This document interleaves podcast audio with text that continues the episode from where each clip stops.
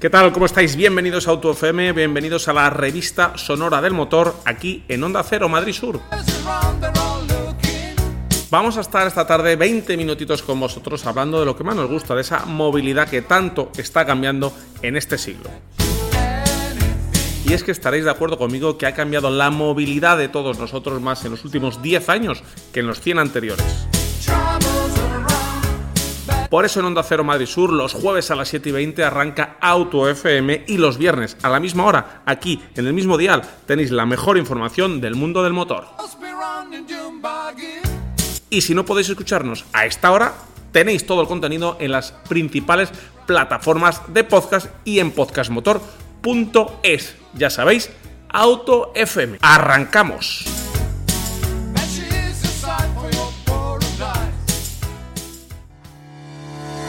Te presentamos las nuevas instalaciones del Grupo Viñarás Toledo en el Señorío de Illescas, la mayor exposición de vehículos de la zona sur. Somos concesionario Peugeot y Volvo, los mejores precios en vehículos nuevos, seminuevos y kilómetro cero. Más de 600 coches de todas las marcas te esperan con la mejor financiación y seguro gratis. Ven al Grupo Viñarás Toledo en Illescas, carretera de Toledo A42, kilómetro 37200, junto a Airbus o en www.hvt.es. Arrancamos en Auto FM con una excelente noticia. Como muchos de vosotros sabéis, España es un líder mundial y un líder europeo en la fabricación de vehículos. De hecho, somos el segundo país europeo tras Alemania en fabricación de vehículos.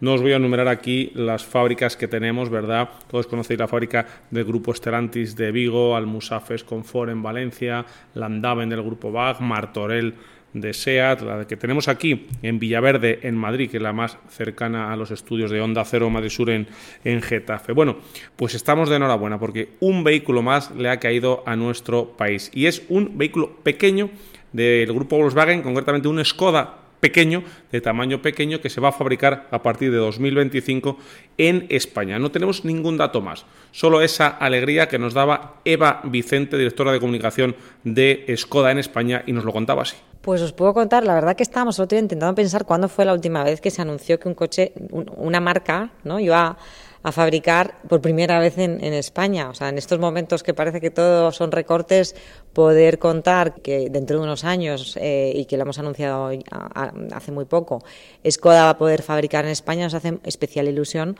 porque al final, eh, cuando una marca, bueno, primero por fortalecer a España como país fabricante de automóviles, sabéis que es el 10% del PIB, y bueno, pues hay otros actores a nivel global que están cogiendo mucho peso dentro de ese ranking de principales países fabricantes. Entonces, todo lo que sume, entonces que una marca como Skoda, eh, muy localizada en la República Checa, en sus fábricas, que, que, opte por fabricar en España es por la calidad de fabricación que hay aquí. Tenemos unas fábricas, todos los fabricantes eh, excelentes. Eh, estamos ahí en ese ranking, no lo podemos perder y nos hace mucha ilusión porque generamos al final riqueza en el país, empleo y, y bueno, yo creo que la gente nos mirará también con más cercanía y nos hace a todo el equipo de Skoda en España nos hace mucha ilusión. Importante es esta noticia, además el de los poquitos datos que nos habéis dado es que es un coche pequeño, eléctrico, con lo cual podemos intuir que pueda ser un coche de volumen, con total.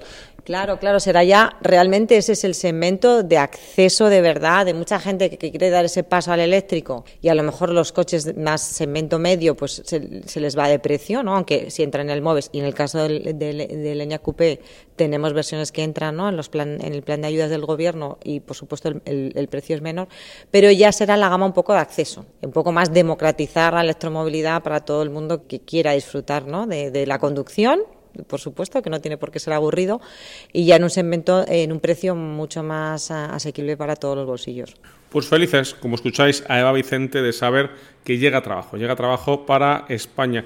Y estas declaraciones de Eva Vicente, donde nos contaba la llegada de ese coche pequeño para una fábrica española del grupo BAG, pues estaba en el entorno de la presentación del Skoda Enyaq, ese sub de Skoda que conocíamos en su versión coupé, en su versión con una caída de techo espectacular, con el modelo también RS de 300 caballos. Bueno, pues si queréis saber más de Skoda y más de ese Skoda Enyaq Coupé en todas las plataformas de podcast y en podcastmotor.es tenéis un completo podcast con toda la gente de Skoda y con esa prueba a fondo del Skoda Enyaq Coupé. Onda Cero, Madrid Sur. Hablamos ahora de Carlos Sainz, el piloto español de Fórmula 1. Estamos deseando todos que comience la Fórmula 1. Ya sabéis que aquí en AutoFM hacemos un seguimiento especial con un podcast por cada gran premio. Y los tenéis todos alojados en todas las plataformas de podcast en una lista. Ahí estamos con nuestro Iván Micario que retransmite cuando dan en abierto en España la Fórmula 1. Pues eh, está con AutoFM en todos los grandes premios. Hoy hablamos por una noticia en la que vemos a Carlos Sainz ha pasado a tener un nuevo rol en la escudería Ferrari, más bien dentro de Ferrari. ¿Queréis conocerlo? Nos lo cuenta el mismo. Hola a todos, hoy es un día muy especial porque es el día en el que por fin me van a entregar mi primer Ferrari. ¿Qué quiere decir? Que no solo voy a ser piloto Ferrari, sino que voy a ser customer, cliente Ferrari. Es un coche que me hace muchísima ilusión, es el primer coche que me compro. Llevo 8 o 9 años en Fórmula 1 y como coche propio tengo el que me regalaron mis padres cuando tenía 18 años, que es un Golf. Pues efectivamente, Carlos Sainz, Carlos Sainz, hijo, ha comprado su primer coche, o eso dice él, que es su primer coche. Con el primer sueldo como piloto de Fórmula 1, seguía utilizando ese Volkswagen Golf que le compraron sus padres y ha comprado pues una maravilla de coche, un Ferrari 812 Competizione un deportivo con un motor V12 de 830 caballos de potencia y que su precio está en el entorno de los 600.000 euros. Imaginamos que como trabajador de la casa se habrá llevado algún descuento en este 812 competiciones que estrena Carlos Sainz. Imaginamos que si ahora ha sido la entrega es un coche que habrá configurado a la carta con detalles muy especiales como unas alfombrillas con el número 55 que identifica al piloto de, Fórmula 1 o con eh, los pasos de puerta a la hora de abrir la puerta y subirte eh, el título de la canción Smooth Operator, esa canción que a veces lo hemos oído cantarla en algún gran premio por la radio del coche. Parece que también Carlos Sainz, eh, según nos dicen eh, fuentes de, la marca, podría estar interesado en el nuevo Ferrari Puro Sangue, que es el eh, sub que acaba de presentar hace unos meses la marca, que está ya a puntito de llegar al mercado y que sí, seguramente va a probar muy pronto Carlos Sainz, aunque este Ferrari puro sangue tiene, parece ser, bastantes problemas con las entregas, o más bien con la lista de espera. Pero vamos a escuchar a Carlos Sainz eh, cuando se subía por primera vez en su 812 competiciones. Estoy cómodo, me gusta. bueno, voy a arrancar. Vas a arrancar, seguro. Esto mola, ¿eh? V12.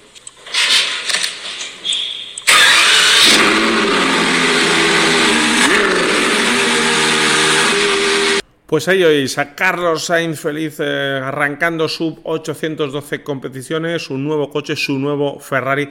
Esperemos verlo por aquí alguna vez, por eh, Madrid Sur, eh, a los 812 competiciones de Carlos Sainz Jr.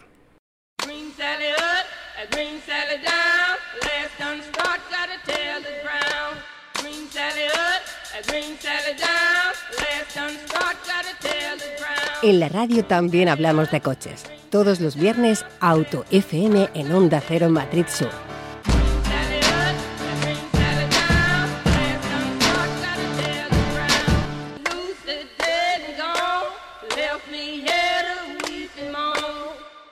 Y ahora empieza nuestro compromiso con la seguridad vial. Ya sabéis que es un tema recurrente en todos los programas que hacemos porque queremos tener ese compromiso con la seguridad de todos. Y tenemos ahora a José Lagunar, que está en el séptimo encuentro de ciudades, donde la Federación Española de Municipios y Provincias hace ese encuentro de ciudades para la seguridad vial y la movilidad sostenible.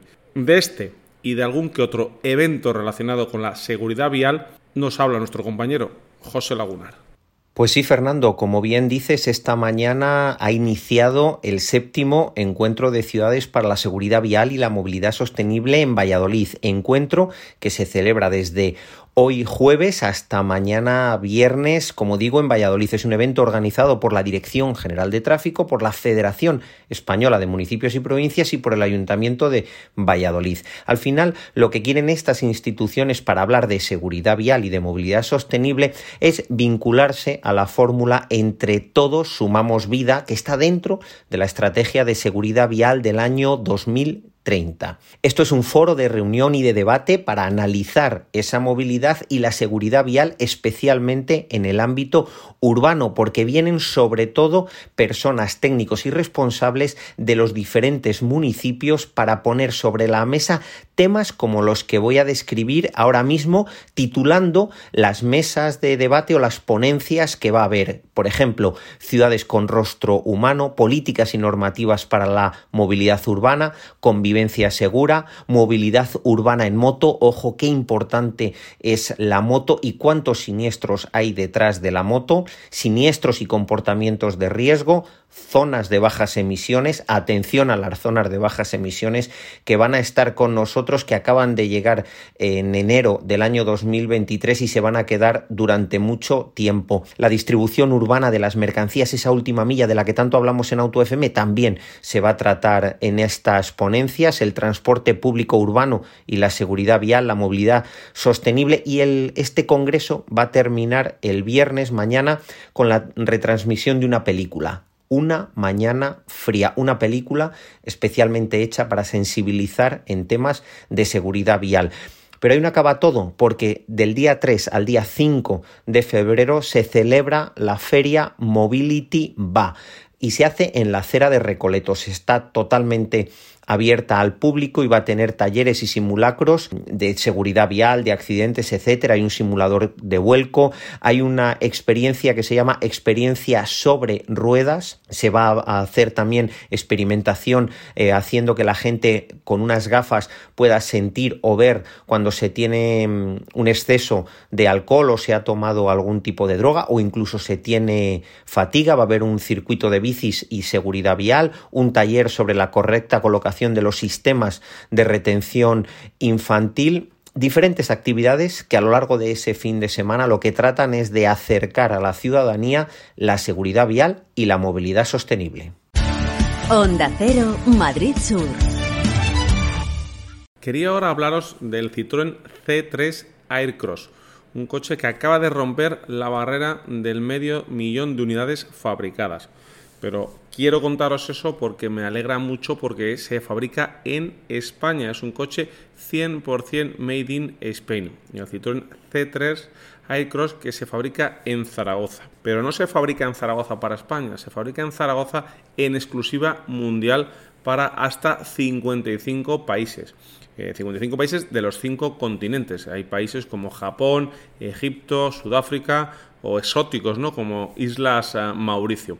Además, obviamente, eh, sus principales mercados aquí en Europa, en Francia, en Italia, en el Reino Unido, en Turquía, en Alemania y obviamente en España. Como sabéis, el Citroën C3 Aircross es un sub de tamaño medio que está en venta alrededor de los 19.000 euros de precio base o incluso en una oferta que tiene ahora Citroën de 165 euros al mes en 47 cuotas. Es un coche que ha trabajado muy bien la personalización, el hacer el coche a tu gusto y es que tiene hasta 70 combinaciones posibles en el exterior, entre confort, en tecnología, 12 funciones de ayuda a la conducción, muy buen espacio interior y un maletero de 520 litros. Seguramente ese ha sido el éxito de este C3 Aircross. Y una cosa que me gusta mucho del C3 Aircross son esos asientos que la marca llama Advanced Comfort y que crean una experiencia de comodidad muy muy grande. La verdad que es un asiento, eh, lo estuvimos viendo en París ya hace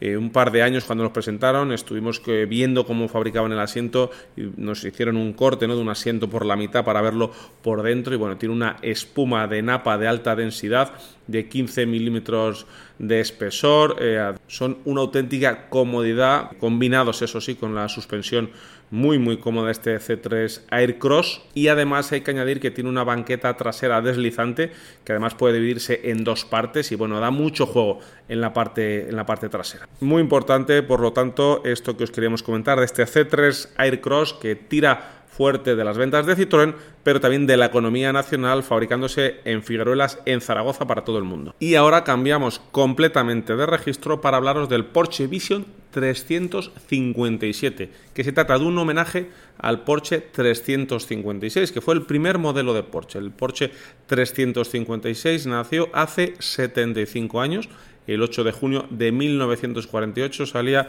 el roster número uno de este 356 y nació, nació Porsche. Por lo tanto, ahora Porsche se desmarca con este Vision 357 que es un prototipo inspirado en este 356 que fue el sueño de Ferry Porsche de construir su propio automóvil deportivo. De esta manera, este concept car, porque este Porsche Vision 357 es un concept car, traslada a la actualidad aquella silueta que soñó algún día y plasmó Ferry Porsche.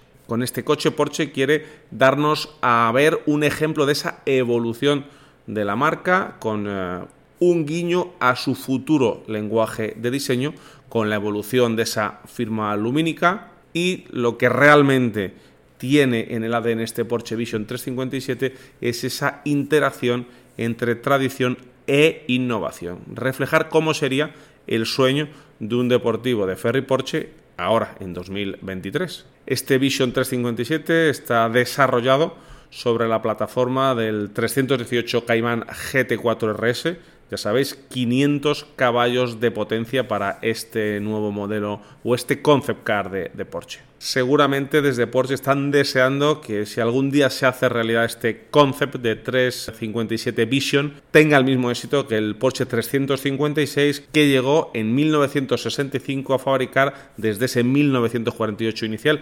78.000 unidades en distintas carrocerías, tanto abiertas como cerradas y con distintos niveles de prestaciones. Bueno, y encaramos aquí la recta final de esta edición de hoy contándoos que ya en nada, el 5 de febrero entra el embargo que ha decidido imponer la Unión Europea, el G7 y Australia al petróleo ruso ya no se podrá comprar petróleo en Rusia para apretar un poquito a este gobierno de Putin que lleva meses usando la energía como arma para financiar la guerra de Ucrania.